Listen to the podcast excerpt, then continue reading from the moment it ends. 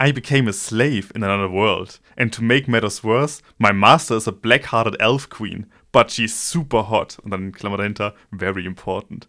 I'm pretty useless, so I'm getting bugged at left, right, and center. But the orc I'm rooming with is full of good vibes, and the elf in the village is pretty cute too. So on the whole, I have to say that I'm actually quite enjoying myself here. Das ist What the fuck?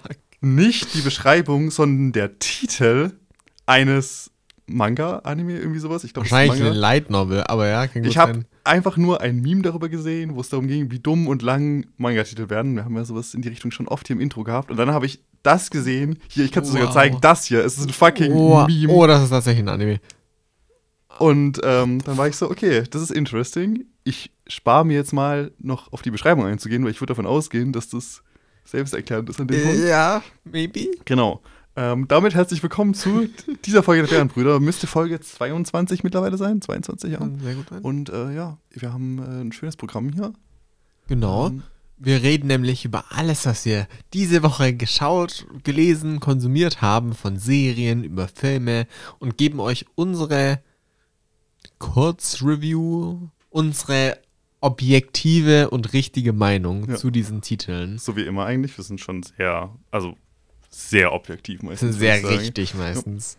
Ähm, ansonsten, wer sind wir eigentlich? Ich bin Benjamin. Ich bin Mit dabei ist Aaron. Aaron, genau. Und Aaron, ich wollte noch neben diesem, ähm, diesem kleinen Start hier mit dem Manga, dessen Titel ich jetzt einfach nicht nochmal nenne, Welchen Noch- Manga? Welchen? ja, der mit dem langen Titel, Okay. wollte ich noch mit einer tollen News reinstarten. Ich habe es sogar ins, in unser Skript mit reingeschrieben, dass wir eine tolle News haben. 1899 wurde gecancelt. Da, das meinte ich nicht. ich meinte, aber es geht auch, es geht um eine andere Serie. Und zwar haben wir da letztes Mal und vorletztes Mal drüber geredet, wo wir darüber geredet haben, was war die beste Serie von letztem Jahr und was ist die beste Serie vermutlich von diesem Jahr. Ich bin der festen Überzeugung, dass es beide Mal Attack on Titan ist. Und sie haben jetzt ein Release-Date für die neuen Folgen, die kommen, für die vermutlich, also theoretisch den letzten Part. Es ist ähm, der 4. März, das ist echt nicht mehr lange. Da kommt Season 4, Part 3, Part 1, denn der dritte Part von der Staffel ist nochmal in zwei Parts aufgeteilt. Das heißt, diese unglaublich gute Serie, das Schlechteste an der ist die Betitelung, weil warum würdest du erstmal vier Staffeln aufteilen in drei Teile? Und dann, okay, ich meine, das, das verstehe ich noch. Das, die vierte Staffel sagst du, machst drei Teile daraus, weil irgendwie. Ich verstehe es nicht, dann mach halt Du könntest auch einfach drei Staffeln daraus machen, aber da, da war ich noch so dabei. Bei zwei, okay, drei ist schon komisch, aber dann zu sagen, okay, wir machen drei Parts und dann der dritte ist nochmal auf zwei. Du könntest auch einfach drei und vier machen. Nein, du Ja. musst drei und dann. Es ist furchtbar, aber auf jeden Fall, wir werden wahrscheinlich im März dann darüber reden und dann irgendwann im Laufe des Jahres, wenn der zweite Part vom dritten Part von der vierten Staffel rauskommt. Aber ich muss das einfach mitbringen, weil ich freue mich unglaublich darauf und ähm, es wird ziemlich gut. Ich habe auch den kleinen Teaser schon gesehen. Ich werde jetzt mal nicht sagen, was da passiert, aber es sieht wild aus.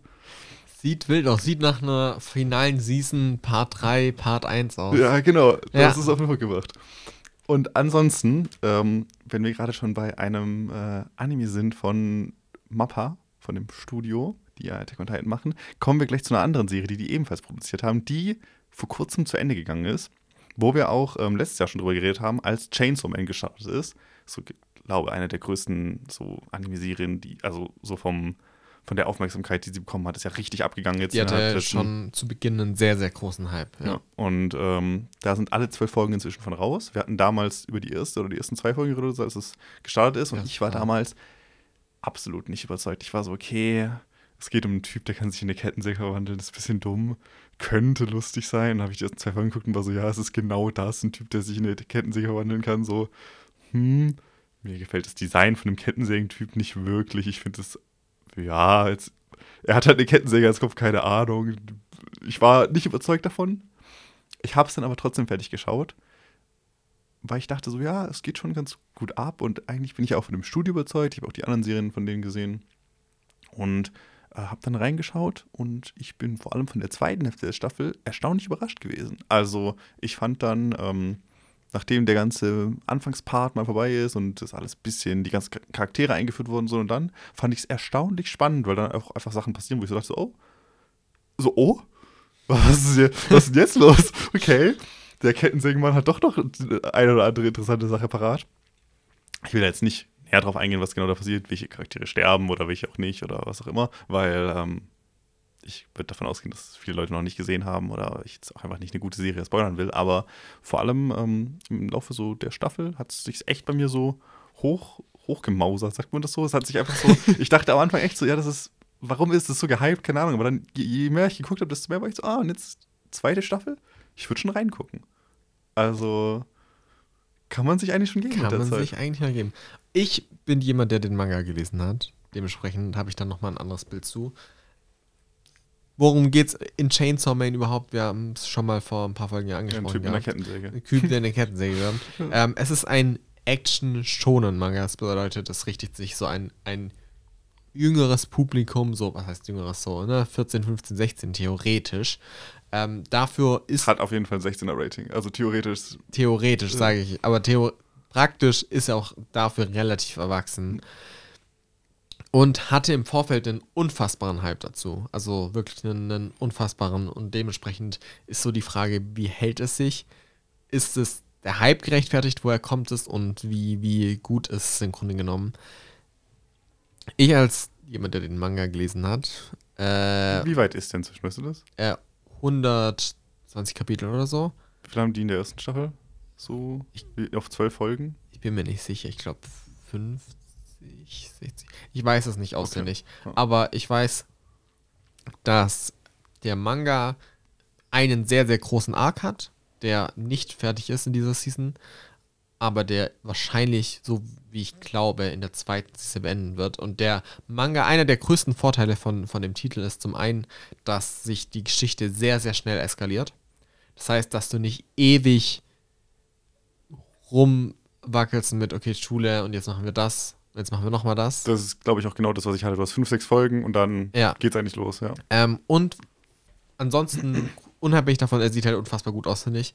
Also ich finde, äh, er ist unfassbar cineastisch. Die Sachen, die ich gesehen habe, alles sehen unfassbar gut aus. Ich persönlich habe kein Problem mit CGI. Ich finde das Design unfassbar gut. Äh, und vor allem, ich mag den Nihilismus, der oftmals mitschwingt. Es gibt auch einige Sachen, die mich stören. Äh, es gibt diese typischen Anime Naked äh, Bullshit, wo Sachen sexualisiert werden und übersexualisiert werden.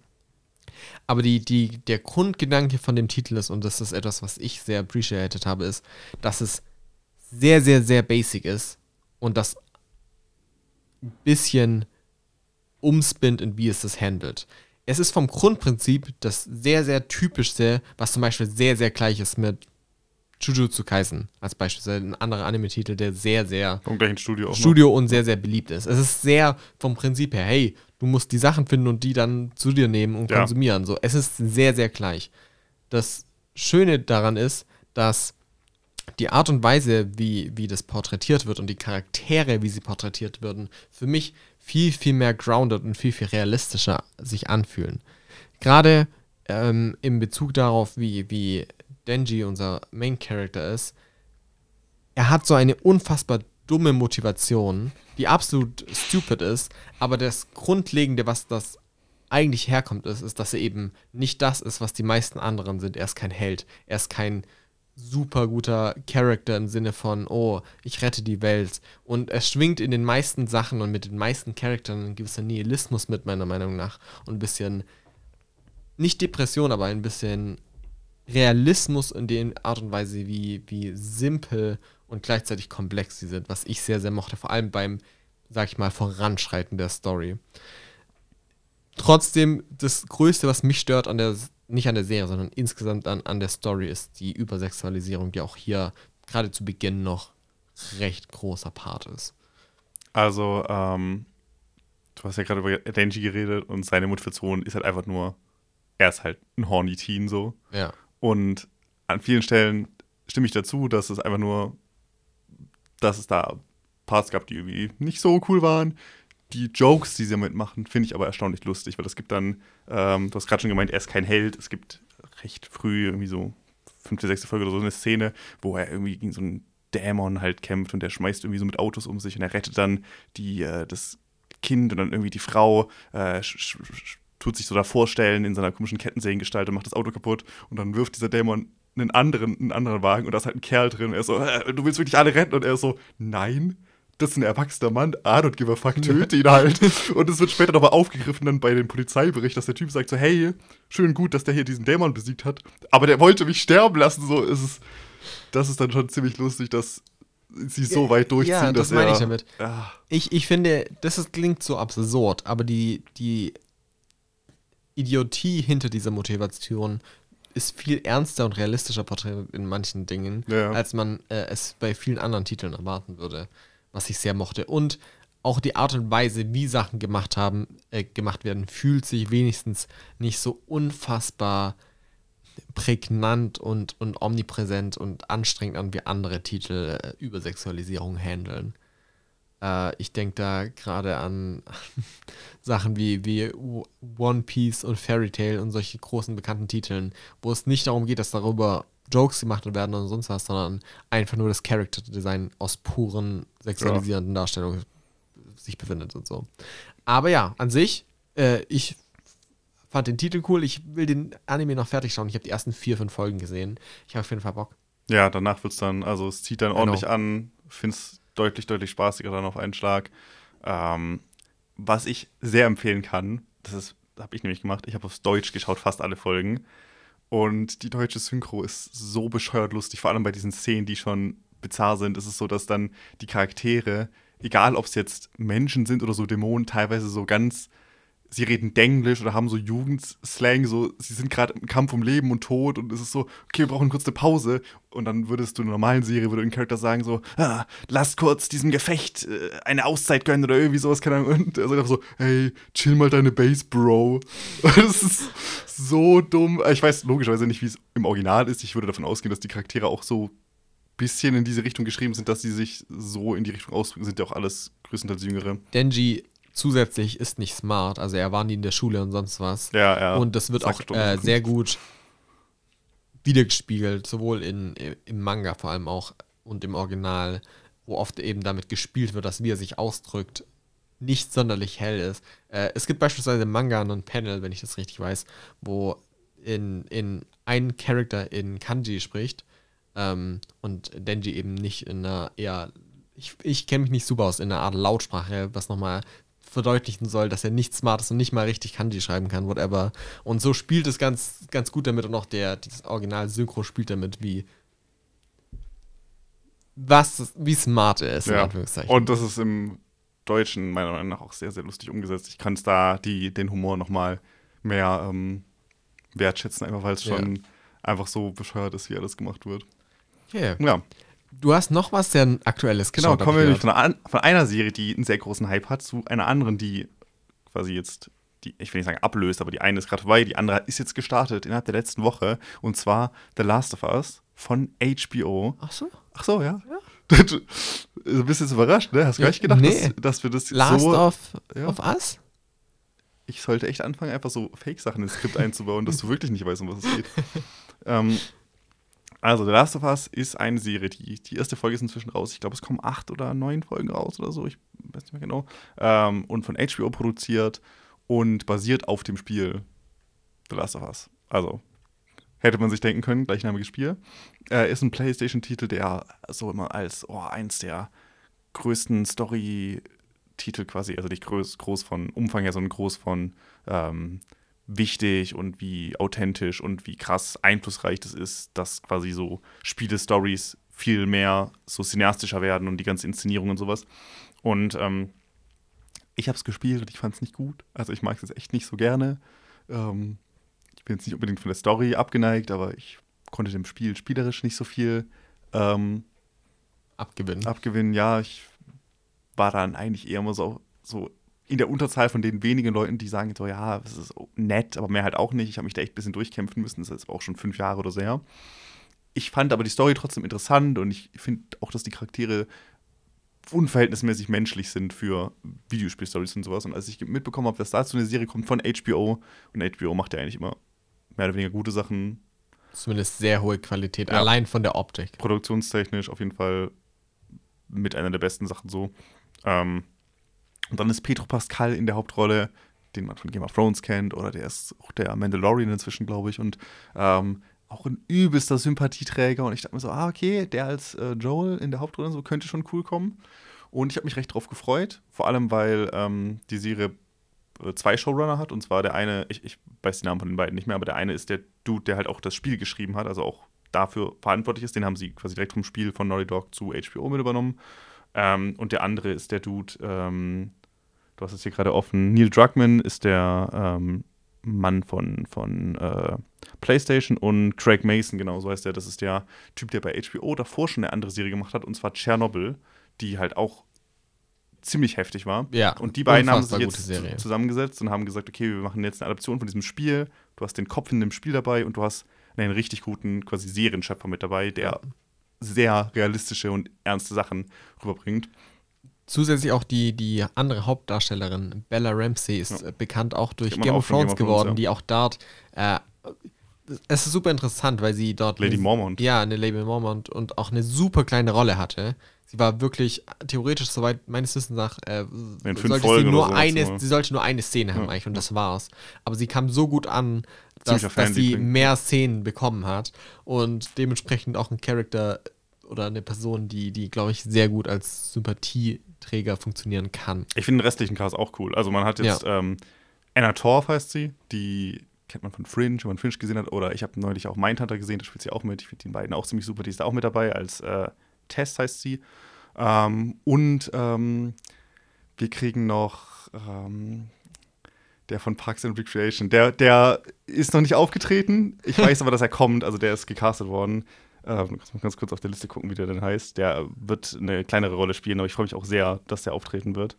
Ähm, Nick Offerman, Nick Offerman meinte ich, ne? Genau, ich habe auch neulich Death geschaut, da spielt er auch eine der Hauptrollen. Der ist auch ziemlich super und der wird noch äh, für zumindest ein paar Folgen in der, in der Serie mit auftreten. Also vom Cast her auch super so. Ich bin eigentlich mit allen da happy.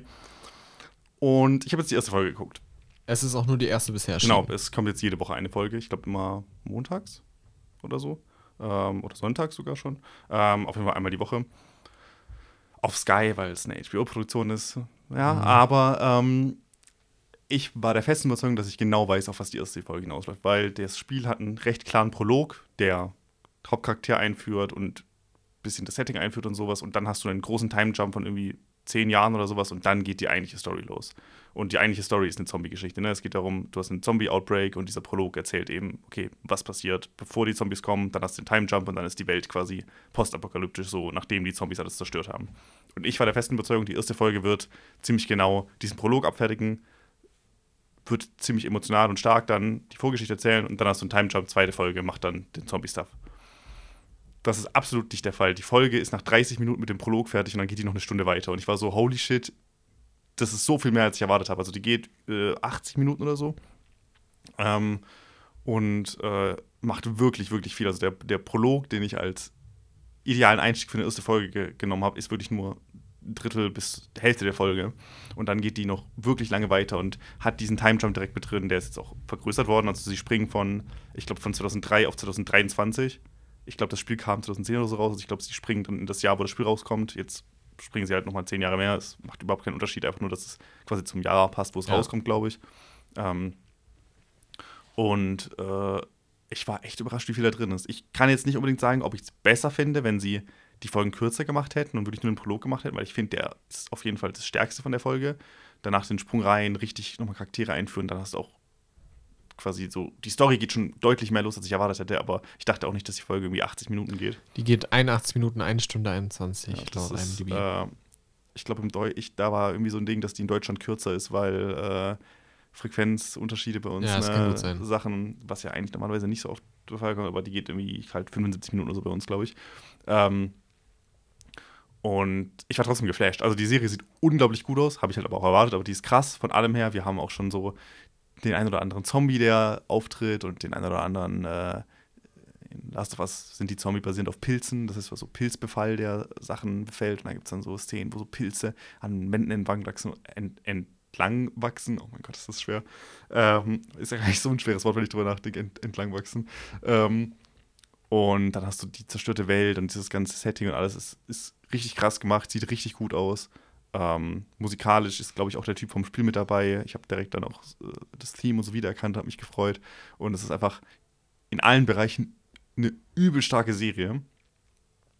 Ich weiß noch nicht genau, wie das mit der Story läuft, weil, wie gesagt, ich hat's ich habe gedacht, sie machen deutlich weniger in der ersten Folge und für mich hat es sich nicht unbedingt gerusht an, angefühlt, aber ich dachte so, okay, weil ich ja weiß, wie das Spiel ausgeht, wie wollen, also es sind ja noch acht Folgen jetzt, sie haben jetzt schon deutlich mehr erzählt, als ich gedacht habe, was sie in der ersten Folge machen irgendwie. Es kann aber auch sein, dass ich das einfach nur falsch eingeschissen habe und das Spiel zeittechnisch einfach irgendwie falsch im Kopf habe und dass der Anfang da auch nicht so lang war. Also das kann auch, wie gesagt, länger ja. her. Ähm, ich denke nur, dass jetzt vor allem viele Gameplay-Passagen kommen, die halt lange Zeit kosten und das wird ja in der Serie, also Echt schnell abgehandelt werden. Wenn, wenn wir sagen, diese Serie hat halt neun Folgen mit etwas über einer Stunde jedes Mal und das Spiel geht zehn Stunden, das ist zeittechnisch recht ähnlich, wenn man bedenkt, dass das ganze Gameplay rausgeht. So. Deswegen bin ich sehr gespannt, wie sie dann ähm, verschiedene Charaktere handeln, denen vielleicht noch mehr Zeit geben oder nochmal äh, mehr Ausarbeitung machen. Soweit ich weiß, wollen sie die ganze erste Staffel ähm, mit der ganzen ersten Staffel das ganze erste Spiel abbilden, dann eventuell halt eine zweite Staffel für den zweiten Teil. Ähm, ich glaube, es gab auch noch Bonus-Content für das Spiel, so Add-ons und sowas, die sollen, glaube ich, auch direkt mit drin sein. Die habe ich nicht gespielt, das heißt, vielleicht macht das auch nochmal recht viel Zeit aus.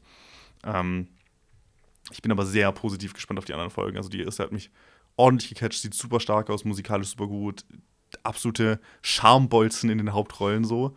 Und ähm, freue mich sehr darauf, wie es weitergeht. Vor allem, äh, was ich lustig fand, ist, sie haben recht klar das Spiel adaptiert. Also die meisten Sachen, die wichtigen Momente sind da. Sie haben teilweise Shots ziemlich übernommen, die ich sogar noch im Kopf hatte, obwohl ich, wie gesagt, nicht großer Fan des Spiels bin. Also sie haben äh, teilweise Einstellungen oder Szenen super detailliert nachgestellt, was ich krass fand. Ähm, sie haben aber bei so manchen Momenten sind sie so ein bisschen abgewichen. Das heißt, es kommt in der ersten Folge zu einem Autounfall, wo ja, schon ein bisschen Panik ausgebrochen ist und die Charaktere fahren in einem Auto und dann kommt von der Seite, bam, äh, kracht ein Auto rein. Ähm, zumindest habe ich das erwartet, weil im Spiel ist es so. Das ist ganz am Anfang im Prolog eine recht einprägsame Szene und in der Serie passiert das genauso. Die fahren, Kamera schwenkt rüber, Auto kommt angerast, aber es hält gerade noch so an und du bist also so, oh, was passiert jetzt? Haben sie es geändert? Der, der Outcome ist dann nachher gleich. Also es kommt dann trotzdem dazu, dass ja. Mit dem Auto irgendwas passiert. So, ich, also ja, es kommt dann trotzdem zu, ähm, zu dem gleichen Outcome, wie es halt äh, im Spiel auch ist. Nur halt, sie ändern so kleine Sachen, um halt Leute, die das Spiel richtig im Kopf haben, trotzdem noch so denken, so, oh, machen sie da jetzt was anders und dann die Szene ein bisschen umdrehen und so, aber nicht in dem Ausmaß, dass es irgendwie die Story beeinflusst, sondern einfach nur so, dass du ein paar Szenen hin und her schiebst oder ein paar Momente und sowas machst. Und das fand ich, ähm, das fand ich ziemlich guter Weg, damit umzugehen. Ähm, dass du quasi größtenteils alles ähm, sehr nah beim Original lässt, aber dann so kleine Twists reinbaust und so. Ich weiß nicht, ob dann großartig von der Story insgesamt nochmal was verändert wird. Ähm, aber ich finde es eigentlich von allen Seiten. Also ich habe wirklich fast nichts. Negatives ich habe eigentlich gar nichts Negatives gut zu sagen. Ich war sogar überrascht davon, wie viel sie in die Folge reingepackt haben und wie viel Spaß ich dann trotzdem damit hatte. Ähm, und auch die Änderungen, die sie machen. Ich glaube, in der Serie ist es zum Beispiel auch so, dass die ähm, Zombie, der Zombie-Virus, die Pilze sich nicht über ähm, Sporen übertragen können. Im Spiel ist es so, dass du immer so ähm, Gasmasken und sowas aufsetzen musst, weil wenn du in der Nähe von so einer Leiche bist, nimmst du auch die Pilze mit rein und so. Da hat aber der Creator irgendwann von denen, hey, das ist im Spiel schon keiner unlogisch, weil dann werden schon längst die Menschen ausgestorben, wenn die sich so krass erweitern könnten. Und jetzt, so wir es in der Serie machen, die ja auch nochmal realistischer sein soll, müssen wir das bisschen so nerven, wir müssen es ein bisschen ja. quasi runterfahren und so. Das heißt, so, so, Änderungen sind, ja, okay, ist halt also so. Ähm, ist theoretisch eine coole Sache, gibt aber auch aus der Serie Sinn, dass du nicht die Schauspieler, die du, deine krassen die Schauspieler die ganze Zeit mit Maske rumlaufen ja. lässt und so. Ähm, also ja, so Änderungen sind äh, absolut legitim, so finde ich. Und ansonsten habe ich nicht wirklich was zu sagen. Ich finde es sehr spannend, was du dazu sagst, weil du das Spiel ja überhaupt nicht kennst, glaube ich. Ich werde auf jeden Fall noch reinschauen. Äh, ich, ich bin bei Zombies immer so zwiegespalten. Ja. Hast du Walking Dead mal gesehen? Ich habe zwei Staffeln Walking Dead gesehen oder so. Mehr brauchst du auch nicht sehen. ich habe, glaube ich, sechs oder sieben, sogar mehr wahrscheinlich. Also ich habe recht viel Walking Dead geschaut, aber das. Also, ich finde ja. Wa äh, Walking, ich finde Zombies vom Prinzip her tatsächlich etwas in irgendeiner Form Gruseliges ich weiß nicht, warum dieses, dieses, diese Einsamkeit, die oftmals porträtiert wird und die Art und Weise mit, du kannst nichts dagegen tun, hat was. Aber es catcht mich sehr, sehr selten, dass ich hier wirklich sage, Alter, ich möchte jetzt diese Zombie-Serie anschauen. Es ist jetzt nichts, was mich super anspricht. Der, der Main-Grund, warum ich, warum ich The Last of Us anschauen möchte, ist einfach, weil HBO und der Cast. Der Cast. Ja. Also, ich werde reinschauen, ich werde gespannt sein. Ich freue mich drauf. Also bei den Zombies ist es auch so, ne, Walking Dead ist so eine Vorzeigeserie für, du machst 200 Folgen über Zombies und die werden in jeder Folge langweiliger und die sind einfach gar keine Gefahr ja. mehr. Ähm, die erste Folge von Last of Us geht da schon einen ganz anderen Weg und hat einzelne Zombies schon, die da rumspringen. Ne? Es gibt eine Szene, wo einer so durch, durch also eine Glastür wie rankommt und alles zersplättert und so. Es ist schon, ähm, der so durch so einen Laden einfach folgt und so. Die sind deutlich gruseliger. Das Sounddesign auch super gut. Ne? Das sind so Sachen, die guten Sachen aus dem Spiel haben sie übernommen. Ne? Es gibt dann auch später noch so abgewandelte Zombie-Forms. Es gibt zum Beispiel die Klicker, die sind sehr bekannt, weil die so Klickgeräusche machen. Ja, ich glaube, das kenne sogar ich irgendwo. Aus dem Spiel her super. Ähm, vom Game Design her halt eingebaut, dass du eben die auf Distanz schon hörst, würde aber dann in der Serie halt auch richtig gut funktionieren, wenn du irgendwie so einen dunklen Raum hast, wo du fast nicht viel sehen kannst in der Szene, dann hörst du dieses, dieses Klicken im Hintergrund, was ja. ich mir super bedrohlich vorstelle. Also ich finde ähm, von dem ganzen Bedrohungsfaktor her sehr, sehr stark gemacht, aber du hast halt auch ein bisschen, ich sag mal, ein bisschen coolere Zombies, weil eben dieses ganze Pilzding damit drin ist, dass sie diese Pilzsporen übertragen. Die Zombies fressen dann auch nicht einfach die anderen Menschen, sondern haben halt auch so Pilzauswüchse aus dem Mund, mit denen sie dann Pilzsporen auf die anderen Menschen oder so, keine Ahnung. Ähm, inhaltlich äh, bin ich jetzt tatsächlich noch gar nicht drauf eingegangen, glaube ich. Ähm, es sind halt Zombies, es geht darum, äh, ohne jetzt viel vorwegzunehmen, wir haben den Hauptcharakter Joel, wie gesagt, von Pedro Pascal gespielt, und der muss ähm, die Bella Ramsey, die kleine Ellie, von A nach B transportieren, weil die irgendwie wichtig ist. Logischerweise weiß ich, was da alles passiert und was mit den Charakteren auf sich hat, werden sie in der Serie auch vom Spiel übernehmen, weil es alles Sinn ergibt. Die erste Folge deutet auch schon recht viel an, aber ich will jetzt dir zum Beispiel auch gar nicht vorwegnehmen, warum die das machen müssen, was die Vergangenheit von denen ist und so weiter. Ähm, weil die Charaktere halt auch ziemlich cool geschrieben sind. Aber im Großen und Ganzen ist es ein großer, eine große Reise von A nach B, was sich für einen Spieler anbietet, was in der Serie jetzt auch genauso passieren wird durch verschiedene verlassene Städte und dann durch Wildland, wo dann halt Zombies ja. unterwegs sind oder halt irgendwie Räuber Zum und sowas. großen Vulkan, wo die dann den Ring wegwerfen müssen. Quasi, ja. ja. Genau. Hast du hast, hast das Spiel doch gespielt? Ja, sorry. Okay. Ja, also große Empfehlung dafür. Ich denke, wir reden spätestens drüber, wenn die Serie wenn, durch ist. Ne? Also in zehn Wochen oder so, glaube ich. Bisschen weniger wahrscheinlich. Äh, finales Fazit. Ähm, kommt bisher aber auch sehr gut an. Ne? IMDb, ich glaube 9,4 aktuell. 9,4. Was unglaublich gut ist, vor allem für eine Einstiegsfolge, die viel einfach nur erklärt und so. Ähm, wird wahrscheinlich noch ein bisschen droppen für die erste Folge. Ist ja immer so, dass es ein bisschen dann mit der Zeit runtergeht. Aber hat, glaube ich, auch schon recht viele Ratings. Bin sehr gespannt, wie so die breite Masse ja, vor allem, das Finale reagiert. Ja, ich wollte gerade sagen, vor allem aufs Finale der ja. Staffel. Es gibt noch was, was du angeschaut hast, was recht aktuell ist. Wir sind, heute, wir sind heute recht aktuell tatsächlich. Ja. Ähm, Black Panther. Ich war, ich war noch im Kino. Der kommt jetzt, glaube ich, Anfang Februar schon auf Disney Plus. Ich habe den noch im Kino gesehen. Es ist auch schon ein bisschen länger her. Wir hatten jetzt die letzten Folgen ja, immer recht viel zu tun. Also es war im Dezember sogar noch, als ich den geguckt habe. Anfang Dezember irgendwann, glaube ich. Also es ist schon eine Weile her. Ähm, der immer noch neueste Marvel-Film, glaube ich. Es gibt nicht schon wieder neu. Es könnte gut sein, dass jetzt bald schon wieder. Ich glaube, im Februar kommt schon wieder einer. Ähm, ja, und der zweite Teil von Black Panther. Du hast ihn? Hast du ihn gesehen? Ich habe ihn nicht gesehen. Du hast ihn nicht gesehen. Ich habe nur den ersten gesehen. Ähm, ich finde den ersten komplett overrated. Ich finde, das ist einer der. Ich weiß nicht, der, der kommt so erstaunlich gut an. Die Leute, ich habe das Gefühl, dass die Allgemeinheit den immer als einen der guten Marvel-Filme hervorträgt und ich finde den bestenfalls unterdurchschnittlich. Ich finde, der hat seine Momente, aber vor allem das Finale und so ist so unendlich peinlich. Das Finale ist, ja. Ich, ich fand den Film in Ordnung, ich mochte ihn ich fand ihn nicht unfassbar gut oder so, aber äh, ich verstehe den Cultural Impact, den er ja, gemacht hat. Ja, also das auf jeden Fall. Und dass der aus dem Grund dann auch durch die Decke gegangen ist, verstehe ja. ich voll und ganz. Aber inhaltlich als Film, finde ich, macht der nicht viel. Ja. Ähm, dann kam der zweite Teil raus. Und der zweite Teil ist schon so unter einem schlechten Stern gestartet, weil der Hauptdarsteller Chadwick Boseman ja mittlerweile gestorben ist. Ähm, und sie sich nicht dafür entschieden haben, die Rolle zu, reca zu recasten, sondern ähm, zu sagen, hey, wir haben den Black Panther als ihn, wir wollen ähm, T'Challa nicht recasten, der hat das gut gespielt, wir wollen ihn quasi in Ehren halten und ihm so einen Abschied in diesem Film quasi geben, so ähm, für, für seinen Impact, den er hatte als, als Black Panther, als äh, quasi Held, der ja auch nicht nur im Marvel-Universum, sondern auch in echt so der erste nicht der erste, aber der halt mehr dieses, wir haben nicht nur weiße äh, Standard-Superhelden, sondern ein bisschen mehr in diese Richtung geht, versucht der Marvel ein bisschen zu machen. Ähm, und da ist der Black Panther natürlich auf jeden Fall eine ähm, gute Sache gewesen. Ähm, zusätzlich dazu wollen sie aber halt auch noch einen Bösewicht einführen, und zwar Namor. Das ist so was wie so der, der Assi-Bruder von Aquaman. Also der ist auch so ein Unterwasser-Dude und kann auch so Unterwassertiere kommandieren und der hat irgendwie Flügel an den Füßen, keine Ahnung. Ähm, und gleichzeitig wollen sie aber auch noch Spin-offs und sowas vorbereiten. Und dann noch den neuen Black Panther einführen, weil sie ja, ja Genau, äh, genau die, die Black Panther Superheldenrolle wird quasi von ähm, Shuri, heißt sie. Shuri, ähm, ja. Das heißt, dieser Film hat theoretisch coole Sachen, aber jedes von diesen gerade angesprochenen Dingern wäre halt ein eigener Film. So, ja. du könntest eine, eine, eine, Art Doku machen über das Leben von Chadwick Boseman oder über die Rollen, die er gespielt hat und das nicht in einen Marvel-Superheldenfilm mit reinklatschen. Oder es in ein Drama machen und die, die Figur also den Tod von der Figur, nicht dem, dem Schauspieler, wirklich als das tragende Element eines Filmes zu haben. Das würde auch, finde ich, gut funktionieren. Das, genau, und das Problem ist, das machen sie so ein bisschen und dann parallel dazu kriegst du die Backstory für Namor eben, der so als Antagonist in dem Film fungiert, den ich eigentlich ganz cool finde auch, aber ja, und dann kriegst du auch noch Ironheart. Ironheart ist mehr oder weniger die Nachfolgerin für Iron Man. Also zumindest ist es der Dame, die sich einen Iron Man-Anzug baut. Die ist auch irgendwie in diesem Film mit drin, weil die auch eine eigene Serie bekommt.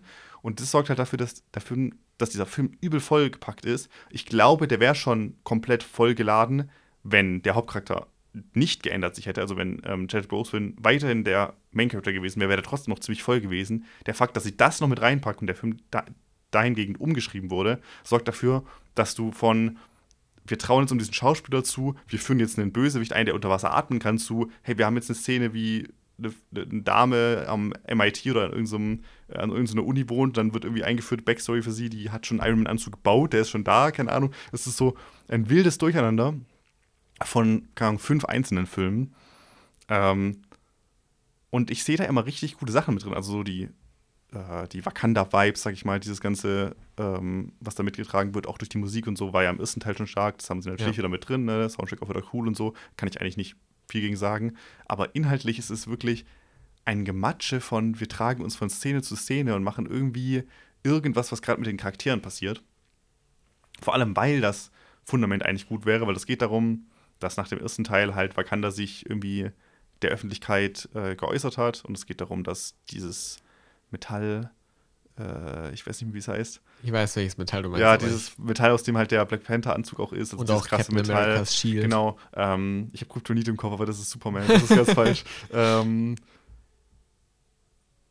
nee, mir fällt es nicht ein. Auf jeden Fall dieses Metall, ähm, dass das die Menschheit natürlich öffentlich haben will. Das heißt, äh, dass die Vereinigten Staaten und irgendwie auch Frankreich, warum auch immer Frankreich so groß ist, ähm, äh, da halt ähm, Interesse dran haben und das, das Argument von denen ist, hey, ihr habt bisher Vibranium. Noch, Vibranium, das war es, genau. Ähm, ich habe auch an Adamantium gedacht, aber ich glaube, das ist ähm, ah, die, die Krallen von, von Wolverine sind das Adamantium. Vibranium, Adamantium? Oder ich habe irgendwas verwechselt, keine Ahnung. Ja. Ähm, auf jeden Fall, theoretisch ist der Aspekt, du hast dieses theoretisch dritte Weltland und das offenbart sich jetzt als, hey, wir sind eine Supermacht und haben das wertvollste Metall der Welt und können damit überkrasse Waffen machen. Und alle anderen sind so, hey, gebt uns was ab oder ihr seid die größte Gefahr. Und dann ist Wakanda halt so, hey, ähm, aber wir haben noch keinen Krieg gestartet, also wir sind die Einzigen, die es haben dürfen. Und diese ganze Motivation finde ich schon total bescheuert, weil die haben, einen, die haben eine Königin oder einen König. Die, sind, die leben in einer Diktatur in Wakanda. Also es ist nicht mal, da kommen die Vereinigten Staaten, also selbst die werden in dem Film quasi als die Bösen dargestellt, so die wollen unbedingt dieses Vibranium von dem armen Volk Wakanda. Ich denke so, Bro, die haben alles Recht, Angst zu haben, wenn das sich so ein Land offenbart, als wir haben quasi was Stärkeres als Atomwaffen. Und die sind die einzigen, die Zugriff darauf haben. Natürlich haben die dann Interesse daran, dass das irgendwie verteilt wird, um die, den Frieden zu schützen. Was ist, wenn Wakanda jetzt mal durchdreht? Das heißt, für mich die ganze Motivation von, wir sind die guten Wakan Wakandaner, Wak Wakanda-Lebenden, wie auch immer, und wir würden nie Krieg anfangen, deswegen sind wir die Einzigen, die diese Technologie besitzen dürfen, ist schon irgendwie komisch. Und dann finden sie aber was von diesem Vibranium im Wasser und dann stellt sich heraus, dass Wakanda gar nicht der einzige äh, Ort ist, wo das aufkommt, sondern dass es auch auf dem Meer zu finden ist. Und dann kommt eben Namor ins Spiel, weil in dessen Gebiet im Unterwasser halt ähm, auch Vibranium gelandet ist, weil das, glaube ich, von einem Meteorit kommt oder sowas, der halt auch im Wasser eingeschlagen ist.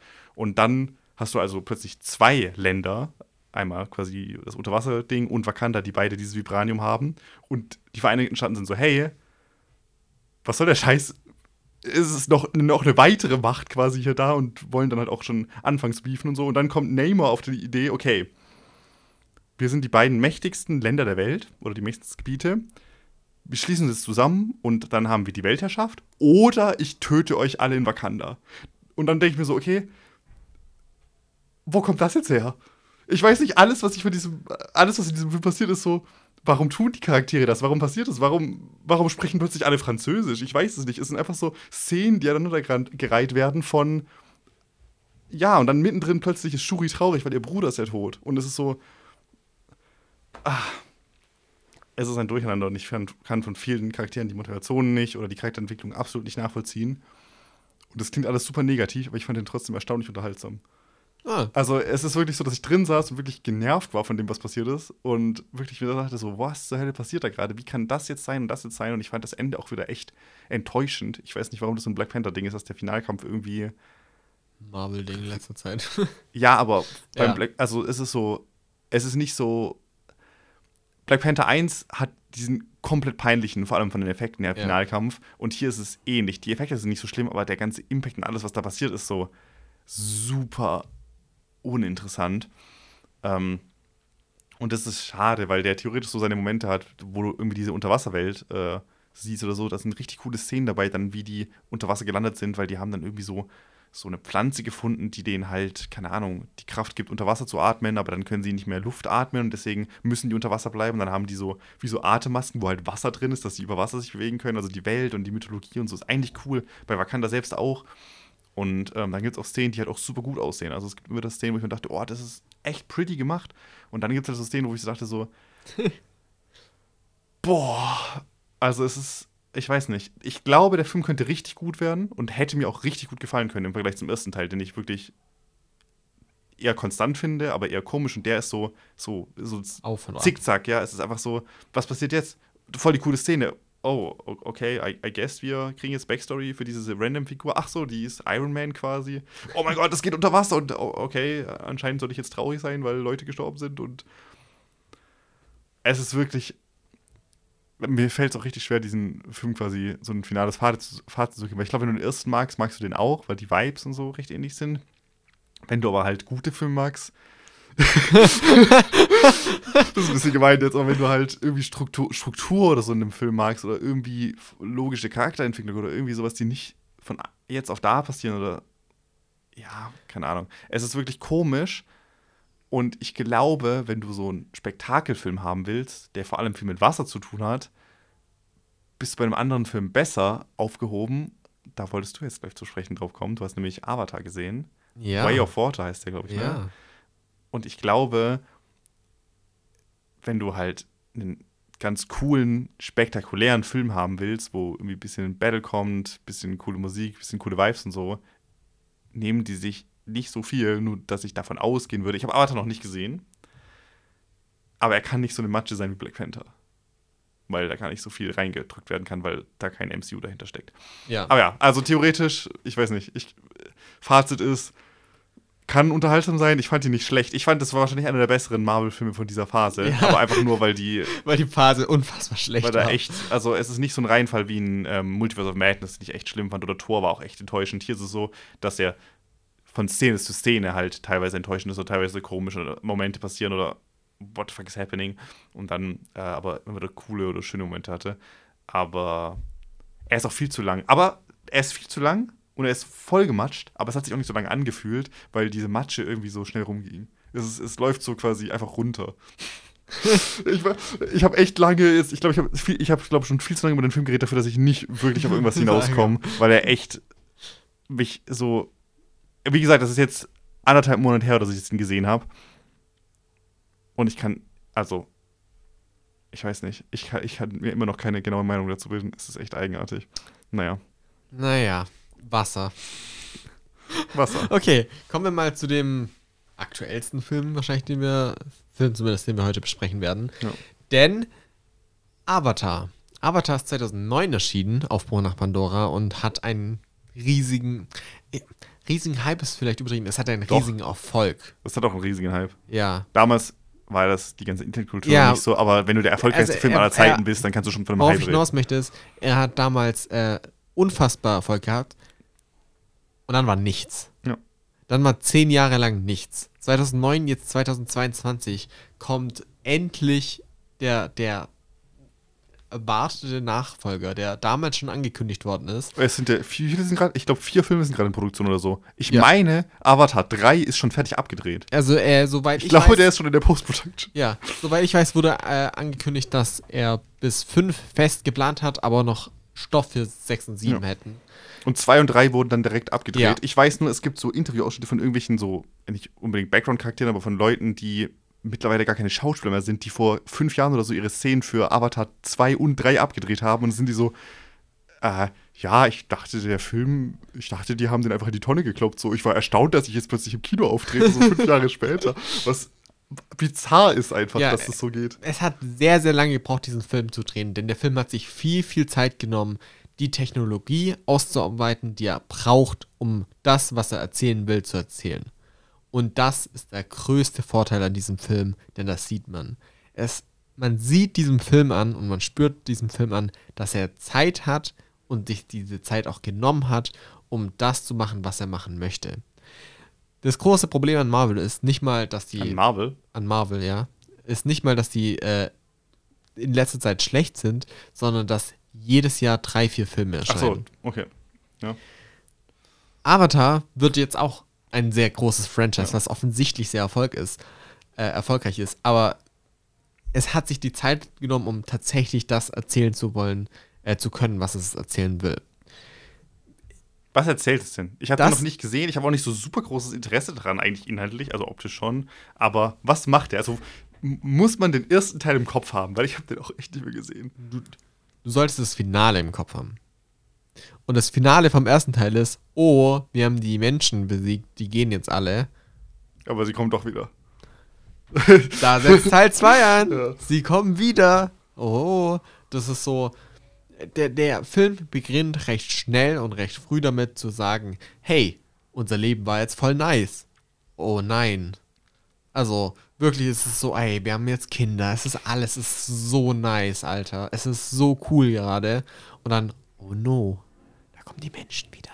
Und dann geht es sehr in die Richtung, die du erwarten würdest. Es gibt eine Sache, die ich nicht vorwegnehmen möchte, aber der Antagonist des Filmes ist eine wilde Choice in meiner Meinung nach. Mehr sage ich dazu nicht. Ich möchte überhaupt nicht viel vorwegnehmen, außer dass es halt um die Rückkehr der Menschen geht, um den Konflikt mit ja den Menschen. Neymar. Ist der gleiche Antagonist wie bei Black Panther, auch unter Wasser? Le leider nein. Das erste war ja vorher. Ähm, und im Zuge dessen kommt es dazu, dass die Familie Sully zu einer gewissen Zeit sich zu einem anderen äh, Clan begibt und dort äh, Dinge macht. Ich werde nicht krass drauf eingehen. Mhm. Und dort, das ist ein Wasserclan. Und deshalb ist das ganze Wasser-Theme. Und dann lernst du viel über diese Welt kennen. Dritter Teil soll Feuer-themed sein. Ja. Warte, echt jetzt? Ja, echt jetzt. Das ist die funny. wollen so verschiedene. Die halt machen Elemente, echt fucking Avatar der Elemente Ja, nach. die wollen die Dinger durchgehen. Also. Die äh, wollen, dass wenn du Avatar-Elemente eingibst, nicht mehr Avatar der Herr der Elemente. Ja, wolltest, die wollen dann Wasser, Feuer und dann, na, fünf ah. Stück, wenn du der Erste, wenn der neutral ist und dann vier Stück. Ja, mhm. ja aber der Erste war Wald. Wald ist kein Element. Ja, aber so machen die das im Film. So sagen die es im Film, hey, wir sind, das sind die Wald-People. So, okay. Wir sind die Wasser-People. Auf jeden Fall. Das ist das Beste an diesem Film. Er, er zeigt eine Welt, die sich unfassbar echt anfühlt. Optisch, aber auch vom, vom Creature-Design, von vielem her. Und das ist unfassbar gut. Dabei erzählt es eine sehr, sehr simple Story, die funktioniert. Das heißt, sie ist super simpel, funktioniert und erhält. Das größte Problem dabei ist, einerseits, dass er meiner Meinung nach an manchen Stellen super goofy ist. Es gibt okay. so eine Stelle, da reden die mit einem Fisch. Und da wird gesagt, der Fisch ist super intelligent, was auch sein kann. Und dann sagt er so, yo,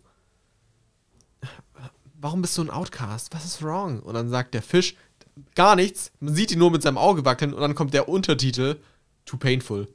und es ist so fucking witzig, weil es, ich musste so lachen, weil es so random und goofy ist, dass plötzlich die Viecher reden, die, die Fische reden und äh, die Art und Weise, dass andere Lebewesen intelligent sein können, die nicht menschlich sind, ist voll logisch. Aber die Art und Weise, wie es portrayed wird, wirkt unfassbar goofy an, an ja. mancher Stelle, finde ich zumindest. Das ist aber nicht schlimm, das ist nur ungewollt witzig, meiner Meinung nach. In meisten Stellen funktioniert das recht gut. Was mich triggert, ist Faulheit an mancher Stelle für den Antagonisten, vor allem aber Dummheit von dem, was passiert. Es gibt so Sachen, die aus meiner Sicht super stupid sind und die mich getriggert haben. Zum Beispiel gibt es am Schluss, kurzer Spoiler, ein Battle. Ah, oh. So ein großes Battle, wo wieder eine Menge Leute kämpfen. Sag nicht, das hat was im Wasser. Battle im Wasser? Ich sag's oh nicht. mein Gott.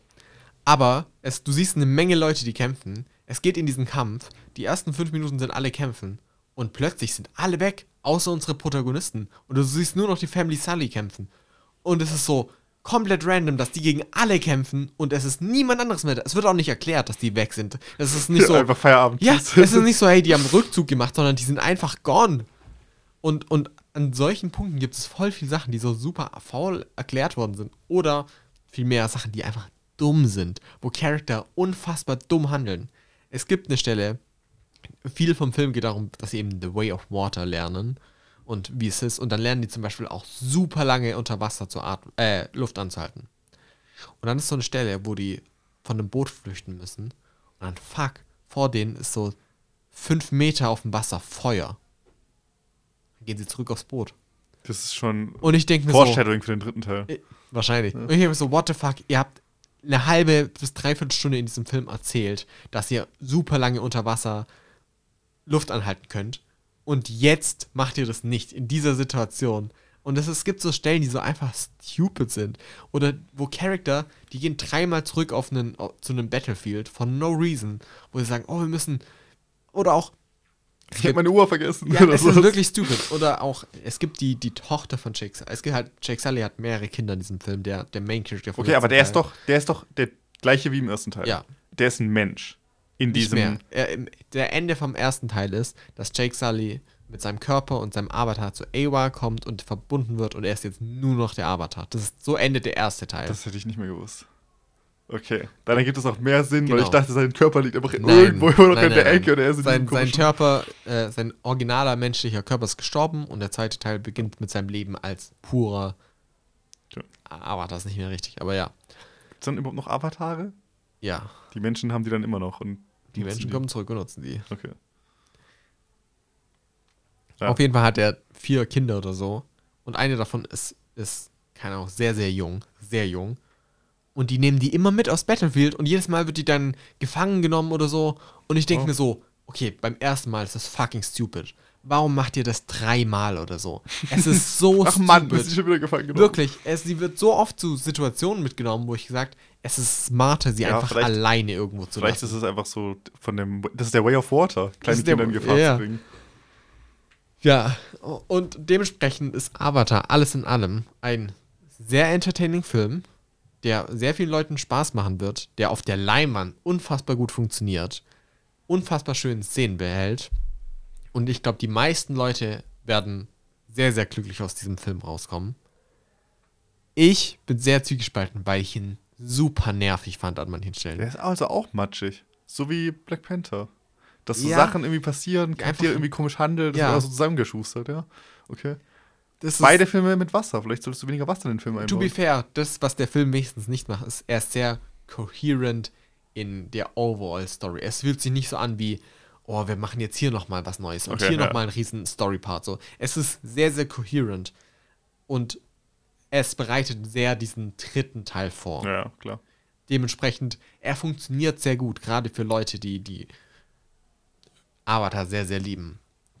Aber on the way gibt es sehr viele Entscheidungen und, und Dinge, die passieren, die einfach stupid oder zu simpel sind. Und das ist nervig, meiner Meinung nach. Aber Leute haben Spaß an dem Film. Er ist sehr erfolgreich, dementsprechend. Äh, eine wichtige Sache noch. Hast du die Framerate bemerkt?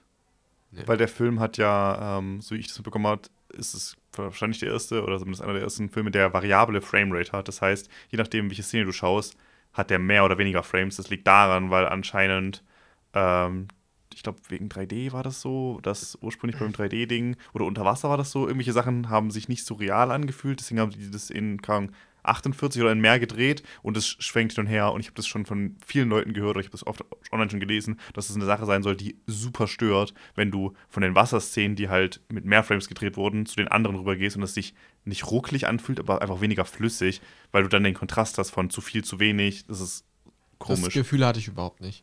Kann gut sein, dass es Leute auffällt, ja. vor allem Leute, die da enthusiastischer bei solchen Sachen sind.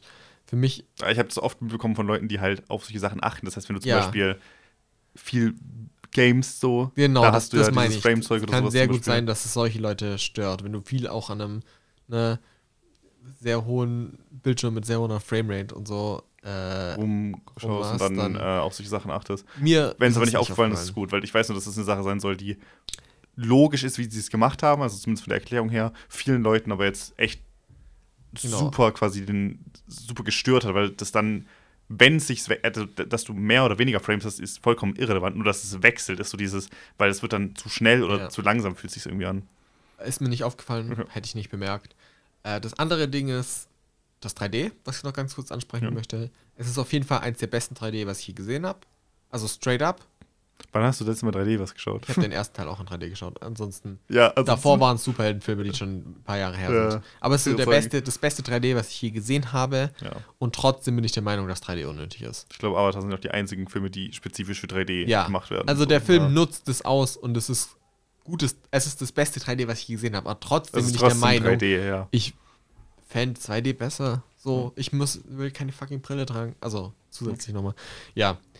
Dementsprechend, das ist Avatar. Äh, hat immer noch einen großen Hype. Leute gehen hin und haben Spaß und das ist theoretisch das Wichtigste. Wir haben sehr viel Aktuelles gehabt. Du hast jetzt noch was, was nicht so aktuell ist. Ich habe, ich wollte unbedingt äh, Rashomon mitbringen. Du hast gerade auch die IMDb-Seite aufgemacht. Der Untertitel im Deutschen Der deutsche Das, das Lustwäldchen. Ich hab's gewusst, ja. Ähm, das ist ein Film von 1960 und ich dachte, wenn 1950. ich 1950. 1950 sogar. Ähm, äh, ich dachte, wenn ich schon mal so einen alten Film gucke, dann müssen wir doch im Podcast drüber reden. Ich muss echt zugeben, ich hätte den halt für die Uni geschaut. Also ich hätte den, das wäre nicht mein erster Way gewesen, so, oh, ich gucke jetzt Rashomon von damals. Ähm, ich habe den für einen Kurs geschaut und äh, fand den aber einfach so erwähnenswert, weil ich halt aktuell äh, einen Kurs belege, wo ich einige ähm, Klassiker oder Sachen, die irgendwie was geprägt haben oder sowas geguckt habe. Und da habe ich Rashomon geguckt. Ich glaube, den findet man auch nirgendwo online so richtig. Also kann man, wenn man den jetzt richtig interessant findet, wahrscheinlich auch bei keinem Streamingdienst äh, holen. Ähm, auf jeden Fall ist es ein Film von Akira Kurosawa. Den kennt man, weil, ja, den kennt man, wenn man halt sich für so Filme interessiert. Der hat auch äh, Sieben Samurai, glaube ich, gemacht ja, und allgemein. Ähm, krasse Klassiker, ne? Rashomon ja auch ein super. Ja, äh, und hat auch große Einflüsse auf viele neue moderne Filme. Also ja, also Rashomon ist auch, da komme ich, gleich noch mal, komm ich gleich nochmal drauf, dass das ähm, eine. Was zur Hölle ist Filmingo? Ich habe noch nie. ich wollte gerade sagen, anscheinend kann man den bei Filmingo streamen. Ja, äh, ich habe keine fucking Ahnung, was Filmingo ist. Ja. Aber. Also Rashomon Filmingo, genau. Und ähm, ist ein Film, der dafür bekannt ist, dass er dieses. Ähm, wie sagt man das, dieses, äh, der Film erzählt dir nicht unbedingt die Wahrheit, sondern du musst die Wahrheit selbst herausfinden du musst deine Wahrheit, du hast verschiedene Sichtweisen und der Film porträtiert einfach nur verschiedene Blickwinkel und sowas. Und das ist, glaube ich, damals so mit oder das erste Mal aufget aufgetreten, weshalb der extrem gefeiert wurde und bis heute halt quasi theoretisch einflussreich ist. Und in Rashomon geht es um das Rashomon-Tor, ist glaube ich, also so ein, so ein altes Tor, wo man ähm, wo sich drei, vier Leute drunter unterstellen, als es gerade super krass regnet und die dann ins Gespräch kommen. Ähm, und über einen, eine Straftat reden, die vor kurzem in der Nähe begangen wurde. Und zwar wurde eine Frau vergewaltigt und ein Mann ermordet. Ähm, also ihr Mann, der Mann, der mit der Frau unterwegs war, von vermutlich einem Räuber oder sowas. Und jetzt soll geprüft werden, was da passiert. Deswegen gibt es dann verschiedene Zeugenaussagen und diese Männer an diesem Rashomon-Tor unterhalten sich halt darüber, was davon sie mitbekommen haben und wie sie das wahrgenommen haben. Und der Film erzählt dann quasi die gleiche Geschichte von diesem Raubüberfall aus vier unterschiedlichen Sichten. Als erstes hören wir es aus Sicht des Räubers, der die geraubt hat, weil er wird gefangen genommen und erzählt seine Teil der Geschichte. Man merkt da dann schon so, okay, der stellt sich natürlich ziemlich krass da. Er sagt dann so, ah, ich bin, als die mich gesehen haben, waren die direkt so, oh mein Gott, das ist doch dieser krasse Räuber und so. Das heißt, er betreibt natürlich aus seiner Richtung und er erzählt dann, dass er ähm, den Mann ermordet hat, ihn ehrenhaft besiegt hat und äh, die Frau sich dann an ihn geschmiegt hat und deswegen das so. Dann hören wir die Story der Frau, die das Ganze nochmal aus einer anderen Sicht erzählt und die sagt so, ja, bisschen andere Sachen, sie gibt sich selber ein bisschen Schuld, für den Tod ihres Mannes und sie denkt, sie ist da ein bisschen schuld dran. Dann hören wir, da wird es nämlich weird, die Story aus Sicht des toten Mannes, der über einen über ein Medium quasi seine Story erzählt und sagt, hey, ich habe mir selber das Leben genommen, weil meine Frau so eine Ho ist und mit dem Typ was hatte. Und dann hören wir die Geschichte noch aus einer vierten Perspektive, und zwar von einem der Männer, die auch an diesem Rashomon-Tor ist, der quasi so ein Bystander war, der das von Distanz aus beobachtet, der einfach so random kommt, den sieht man nie in keiner der Szenen. Der ist so, hey, äh, ich war actually auch da, ich habe so gesehen. Das heißt, man könnte davon ausgehen, dass was der erzählt, ist potenziell das Wahrste, aber auch der hat halt so seine eigenen Ideen und hat halt seine eigenen ähm, Interpretation. Seine eigenen, wie soll man sagen, Motive, warum er mhm. Sachen so erzählt. Und der Film löst dann auch nicht auf, wie es wirklich gesehen ist. Also du hast diese Szene viermal aus verschiedenen Richtungen und irgendeine Mischung daraus wird wohl die Wahrheit gewesen sein. Und äh, das ist super interessant, weil das wie so vier kleine Kurzfilme sind, die du ähm, dann erzählt bekommst.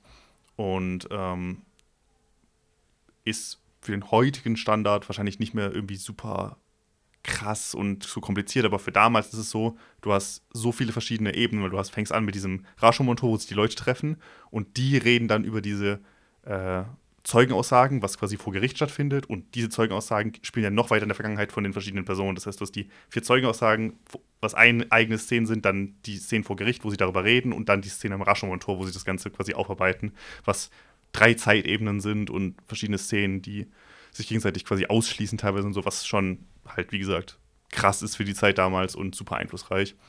Ähm, und ich wollte unbedingt darüber reden, weil der so weird ist. Der heißt das Lustwäldchen, weil in diesem Wald eben diese Tat begangen wird und die von manchen halt auch beschrieben wird, so von wegen, ja, die hat halt Bock auf mich. Und der Räuber so, ja, die hat sich halt auf mich geworfen, so was soll ich machen, ne? Wenn ich einen Typ umbringe und so eine Frau dann kommt, so, ja, dann nehme ich halt auch noch mit, so, weißt du? Ähm, es ist so, absurd und man merkt den Charakteren auf jeden Fall das Alter an, weil halt, wie gesagt, der ähm, Mann, der tote Mann, der seine Story erzählt, sagt ja, er hat sich selber umgebracht, weil seine Frau so ehrenlos ist. Was, das fällt der ein, dass die einfach mit dem, mit dem, äh, irgendwas mit dem Mann an, mit dem anderen Mann anfängt und gar nicht zu ihm steht. Ja, dann nimmt er lieber selber das Leben, diese, diese nutzlos, dieses nutzlose Vibesbild, so äh, vom, vom Ding her ist es. Ähm, aber ist halt auch alt, ne? Also, ja. 70 ähm, Jahre. Ja, hat, hat ordentlich was auf dem Buckel. Ich wollte aber unbedingt darüber reden, weil ich den erstaunlich spaßig fand für die Zeit. Also bei so alten Filmen, bei so alten Filmen ist es ganz oft, dass du halt dran hockst und dann denkst du so, ja, der, ich, ich sehe, dass der einflussreich ist oder ich sehe, das ist cool. Oder du siehst dann irgendwie Szenen davon und denkst, okay, diese Szene ist oft referenziert worden, so, aber so richtig, weiß ich nicht. Genuinely ist, unterhalten ist man selten. Ne? Ja, weil einfach so viel heutzutage an überall so. Ich, warum, warum sollte ich einen Film aus dem 1950 gucken, wenn ich auch einen Film von diesem Jahr gucken könnte, weißt du?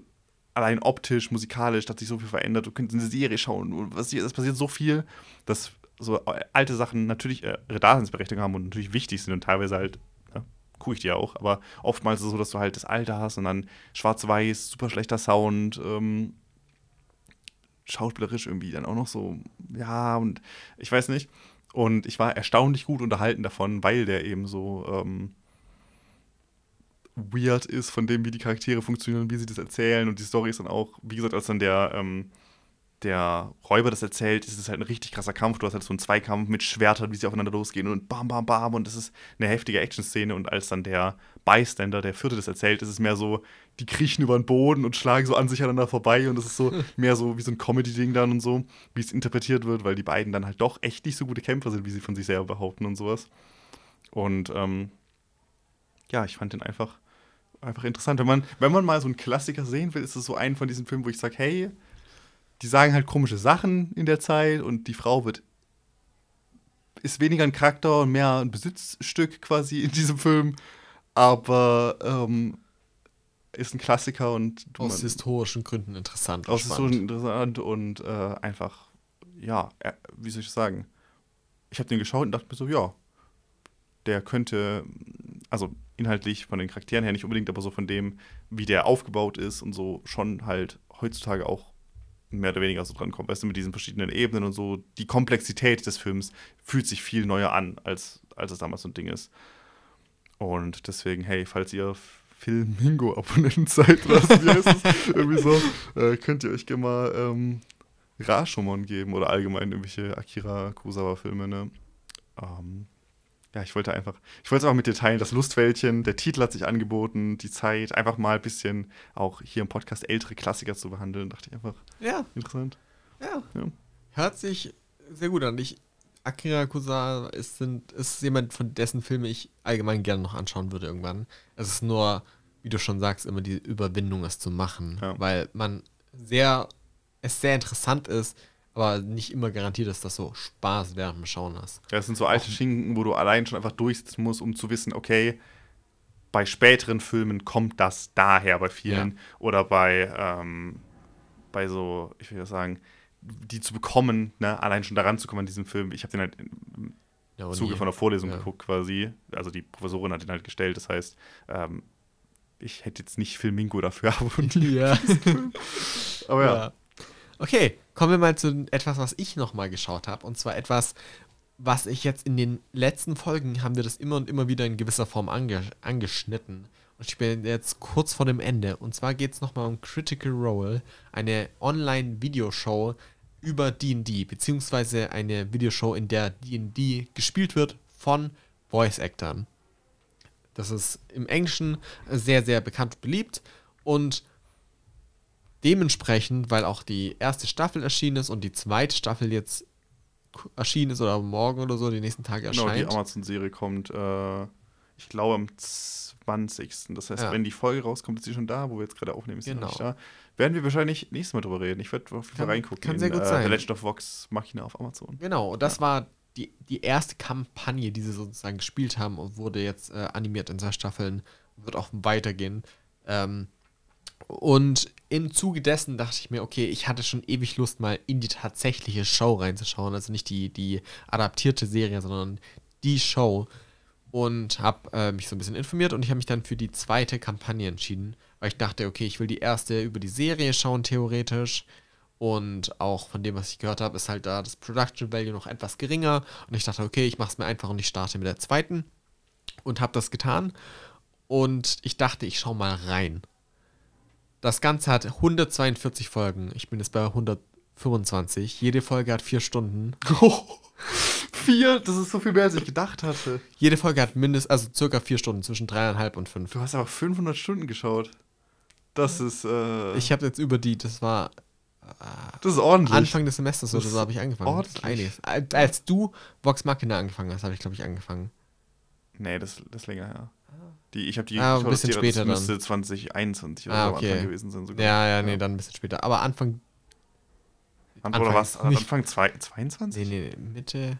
Auf jeden Fall. Nee, ja. nee, nee, so lange nicht. Aber innerhalb der letzten ein, zwei Monate. Seit. Du hast sehr viel Zeit da rein investiert. Ja, dieses schon, Semester ja. habe ich angefangen, sagen wir es so. Der Grund dafür ist, dass es unfassbar gut und unterhaltend ist. Nicht nur, weil ich ein krasser D&D-Fan bin, weil das bin ich eigentlich gar nicht. Ich finde Pen Paper super cool. Bei D&D ist es so, dass das Regelwerk D&D ist mir meistens zu komplex. Es geht sehr viel um das tatsächlich Spielen, das Kämpfen und das finde ich meistens zu träge und ich mag den Roleplaying-Aspekt und ich mag den, den Improvisation-Aspekt und das Spaß haben in einer Welt. Deshalb dachte ich, okay, ich gebe mir dem, dem, Ganzen mal eine Chance. Und ich bin unfassbar überrascht davon geworden, wie gut die Story davon ist. Ja, sonst hättest du keine 500 Stunden angehört. ja, also es, es geht zum einen darum, dass das alles Voice Actor sind und es halt eine unfassbar hohe Production Value allein dadurch hat und es sich Spaß macht, dem zuzuhören.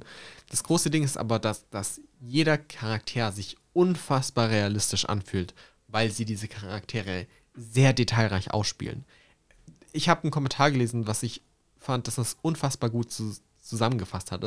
Es fühlt sich wie ein Film an mit dem Pacing von einem Buch, weil er unfassbar ausführlich ist, in wie die Charaktere erzählt werden und was sie machen und dabei echte Schauspieler und Voice Actor hat, die auch wirklich gut das Ganze machen und zusätzlich dann eine Menge Vorbereitungen mit drin ist, dass du anfängst mit Charakteren, die einfach nur simpel und witzig sind und immer mehr dazulernst, immer mehr Story revealed wird, die vor allem mit sehr echten Reaktionen gespickt ist, weil die Charaktere tatsächlich etwas erfahren, was die Schauspieler nicht wussten und auch, es startet damit, dass sie nichts voneinander wissen untereinander. Das heißt, sie lernen auch tatsächlich viele der Geheimnisse erst über diese Show kennen.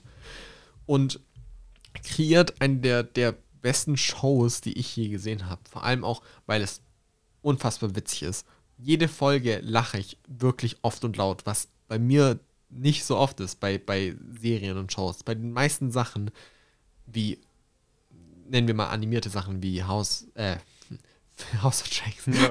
nee, wie, äh, ne, wie Family Guy und so, äh, finde ich absolut unwitzig und muss ich nicht lachen. Und hier ist es wirklich so, dass ich konstant am Lachen bin, aber auch unfassbar traurig bin zum Teil, weil unfassbar emotionale Momente entstehen.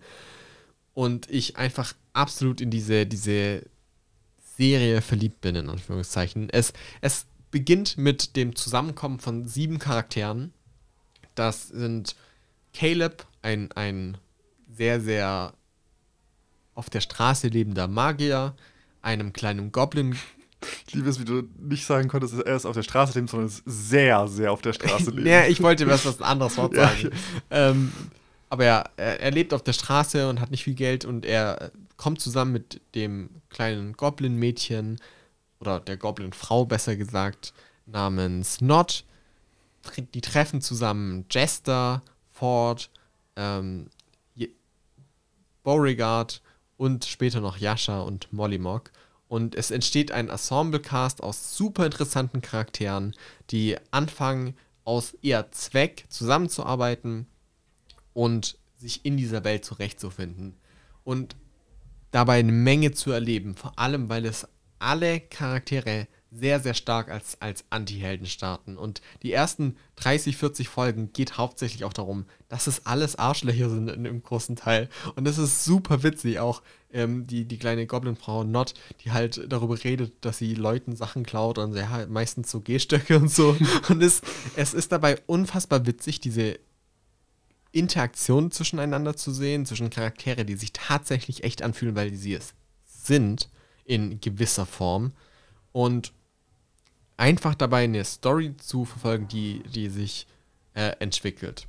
Ich kann es nicht jedem empfehlen, weil es sehr, sehr lang ist. Und gerade auch. Ist auch trotzdem noch ziemlich nischig, würde ich sagen. Es ja. ist, genau, und es ist auch trotzdem ziemlich nischig ist, gerade wenn es mehr in die Details geht, zu denen, die zu den Kämpfen, die selbst ich zum Teil Ach, mir Nerd. ein bisschen zu lang finde.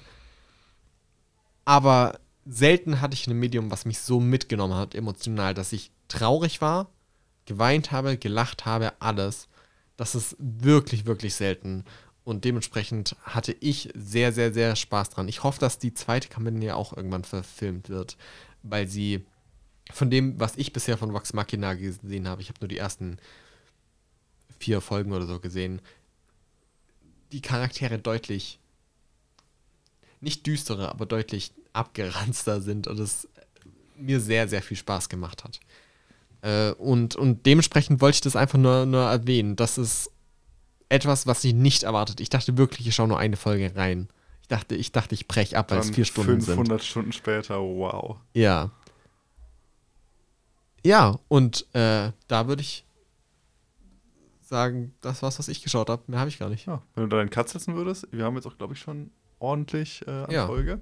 Ähm, ich habe immer noch ein bisschen was auf Vorrat. Ich habe echt so in der Weihnachtszeit echt auch ein bisschen was geschaut, aber kommen wir in den nächsten Wochen darauf, würde ich sagen.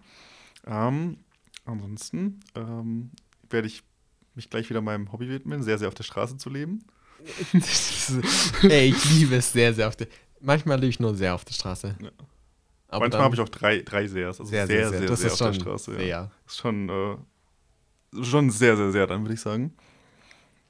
Ja. Und äh, ansonsten, wir haben ja, glaube ich, noch coole Serienstarts, die wir dann, ne, Last of Us, vielleicht zweite Folge. Vielleicht guckst du dann rein, gucken vielleicht nächstes Mal drüber. Ich, ich will reinschauen, ja. ich weiß noch nicht, ob ich es direkt mache, aber ja. ja. Ansonsten haben wir ja, Vox Machina, wo jetzt auf jeden Fall noch startet, wo wir drüber reden werden und so. Also ich mhm. denke, ähm, man könnte, also ich will, ich will jetzt nicht irgendwie jemanden zwingen, aber ich würde schon sagen, dass man auf jeden Fall auch in die nächste Folge reinhören sollte.